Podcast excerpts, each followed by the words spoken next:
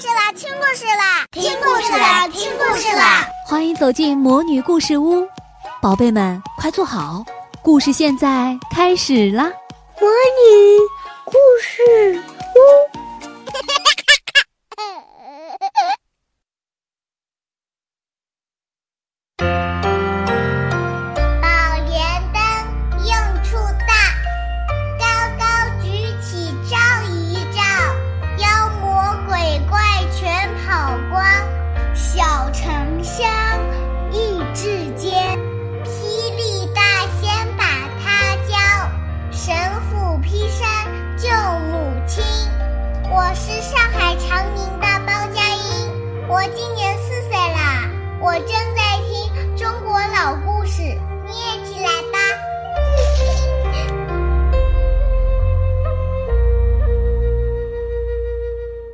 很久很久以前，李记虽代代沿袭，口口相传。乐舞是发芽，给孩子的中国记忆，中国老故事。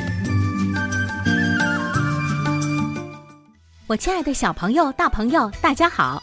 又到了鲁大阿姨讲故事的时间。今天啊，我们要说的故事是。宝莲灯，宝莲灯。传说有一年，王母娘娘过生日的时候，天上的各路神仙都去为她祝寿。玉皇大帝的小女儿三圣母和殿前的金童也跟着参加生日宴会。拜寿期间，三圣母和金童有说有笑，还互相追逐打闹。众神仙看了，都纷纷摇头，认为是有失体统。不久呢，这件事情就传到了玉帝的耳朵里，他非常的生气，就把三圣母贬到了华山，让他独自居住在莲花峰顶的圣母殿里，又把金童打入了凡间，再也不能上天为神了。三圣母从天庭来到了华山，带来了一件神奇的法宝，那就是宝莲灯。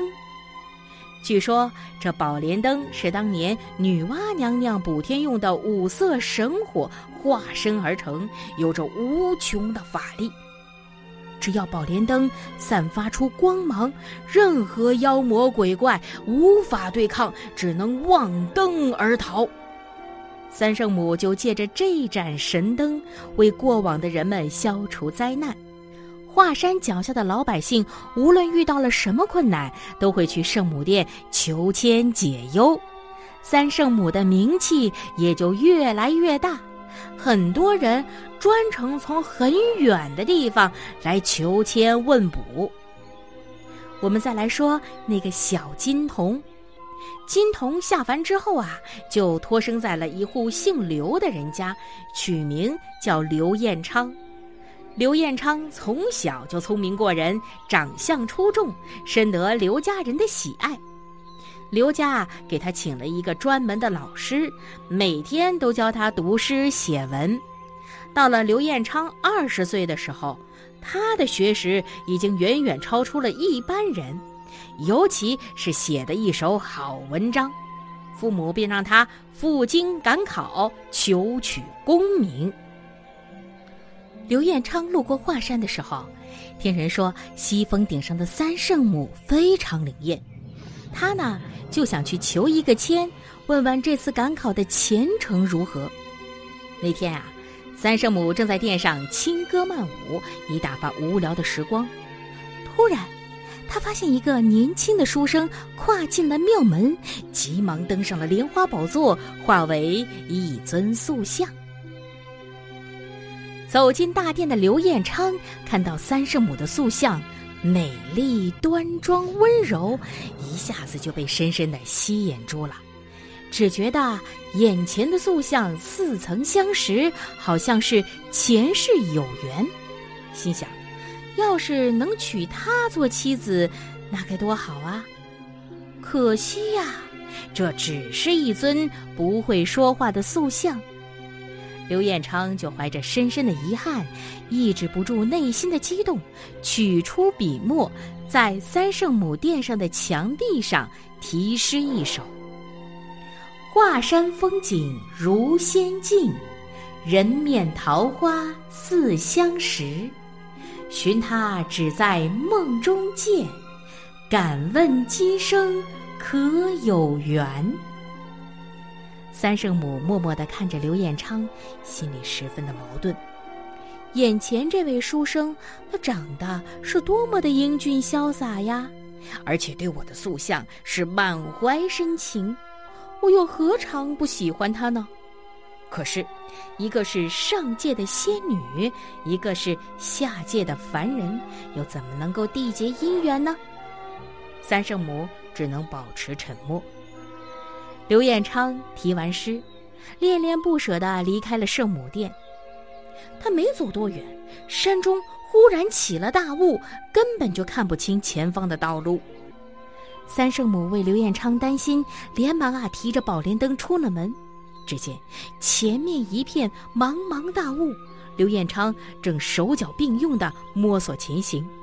就在这时，一头猛虎向刘彦昌扑去，三圣母赶紧用神灯一照，猛虎逃走了，浓雾也散了。刘彦昌认出救他的正是美丽的三圣母，非常激动，紧紧地拉住了三圣母的手，不肯放开。三圣母想了想，终于决定不顾天条禁令，和刘彦昌结为了夫妻。婚后，两个人生活非常美满。渐渐的，刘彦昌考期临近，三圣母也已经有孕在身。上京赶考之前，刘彦昌赠给三圣母一块祖传的沉香。说是日后如果小孩子出生了，就可以叫他沉香。两个人十里相送，难舍难分。刘彦昌走后没多久，小沉香就出生了。小沉香长得可爱极了，三圣母看在眼里，喜在心头。满月的这一天，三圣母和丫鬟灵芝一起为小沉香办了满月酒。天庭中的好些姐妹也纷纷前来祝贺，可就是不知道是谁嘴快走漏了风声。三圣母的哥哥二郎神知道了这件事，他听说妹妹瞒着他私嫁凡人，居然还生了一个孩子，气得肺都要炸了。二郎神怒气冲冲地来到了圣母殿，要捉三圣母上天庭去接受惩罚。三圣母就苦苦哀求自己的哥哥，看在小沉香刚刚满月的份上，不要把他带走，他要留在这里等候刘彦昌。可是二郎神哪里肯听呢？他派出天兵天将，放出了哮天犬，坚决要将三圣母带走。三圣母只好用宝莲灯来护身。见三圣母拿出了宝莲灯，二郎神败下阵来。只好收起了天兵天将，先回去了。三圣母知道自己的哥哥肯定不会放过他，就让灵芝啊带着沉香赶快去找刘彦昌，并且嘱咐将孩子留在刘彦昌的身边，好好的抚养，千万不要到圣母殿来。此时啊，上京赶考的刘彦昌一举金榜题名，被封为扬州巡抚。这个巡抚啊，是管着扬州的整个地界，是一个非常大的官了。啊，刘彦昌想在上任之前到华山去与妻儿团聚，谁知啊，在半路就遇到了灵芝，心想肯定是坏事了呀。灵芝就将事情的经过告诉了刘彦昌，并要他牢牢记住三圣母的嘱托。三圣母嘱托什么？你还记得吗？嘱托他好好的抚养孩子。再一个是千万别去圣母殿。刘彦昌啊，只得含泪去了扬州，一心一意的抚养孩子。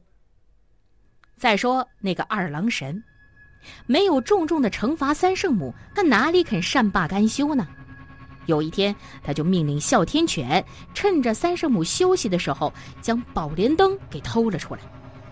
失去了宝莲灯。三圣母一下子就被二郎神给捉住了。就这样，可怜的三圣母被二郎神压在了华山下的黑云洞中，永远不得出来。三圣母在暗无天日的洞中度日如年，她思念自己的丈夫，更加想念自己的儿子。而沉香一天天长大，也渐渐的懂事儿了。他知道母亲被压在华山下受苦，就一心想救母亲出来。沉香把他要救出母亲的想法对父亲说了，无奈刘彦昌自己也感叹，他就是一个文弱书生。他说：“孩子呀，算了吧，你那舅舅神通广大，你哪里是他的对手啊？”沉香咬咬牙说。这个狠心的舅舅太可恨了，我一定要救出母亲来。于是呢，沉香便独自离家去找母亲，吃尽了千辛万苦，终于走到了华山脚下。可是母亲在哪里呢？这个只有十岁大的孩子，望着高耸入云的华山，不知所措，放声大哭起来。沉香的哭喊。惊动了路过此地的霹雳大仙。好心的霹雳大仙问清了缘由，被沉香的一片孝心感动了。他告诉沉香：“你要想救出自己的母亲呐，就必须练就一身好武艺。”懂事的沉香听了，立刻就拜在了霹雳大仙面前，要大仙收他做徒弟。霹雳大仙同意了。他将沉香带回自己的住所，悉心教他武艺。沉香在大仙的指点下，刻苦认真的练习，渐渐的就学会了百般武艺七十二变。十六岁生日那天，沉香向师傅辞行，他要去华山救出母亲。霹雳大仙对沉香说：“孩子啊，要想救出你的母亲。”你还必须要找到宝莲灯和一把劈山的神斧。宝莲灯在哪儿？神斧又在哪儿呢？沉香急切的问。宝莲灯，它曾经是你母亲的宝物，后来被二郎神偷去了，藏在他的真君庙里。你要想办法拿到宝莲灯，再去昆仑山。找神斧。沉香听完，立即出发了。他来到了二郎神的真君庙前，趁着哮天犬打瞌睡的功夫，迅速的进入真君庙的地宫，拿出了宝莲灯。沉香提着宝莲灯，刚刚走出真君庙，迎面就碰上了二郎神。沉香赶忙上前施礼。请求宽恕自己的母亲，让他出来与家人团聚。二郎神一听，呵，眼前这个小伙子就是妹妹当年生下的小孩，气不打一处来，举刀就要砍沉香。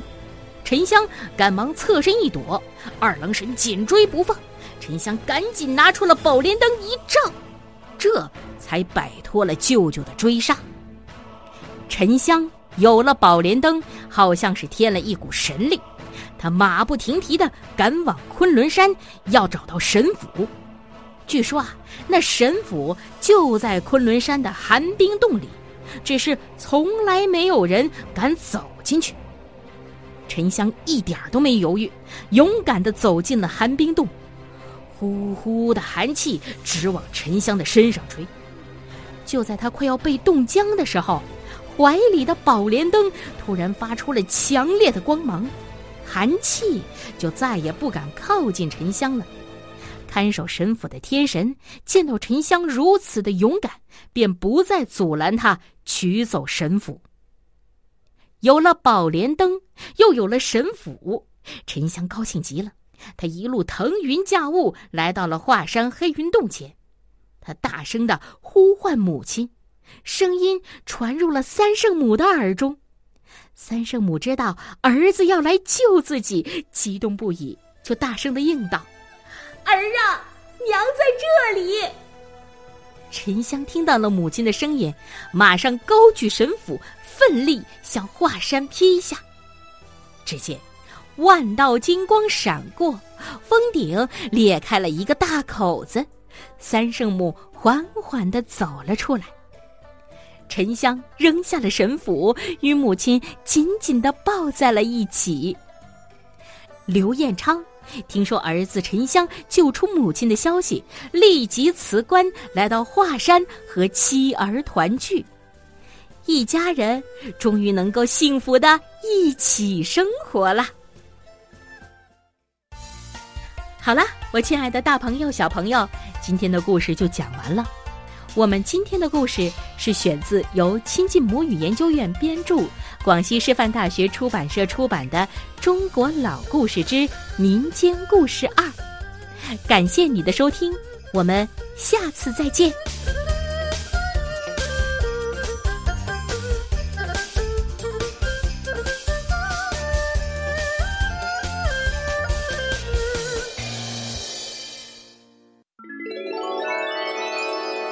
亲爱的小宝贝们，今天的故事就讲到这儿了。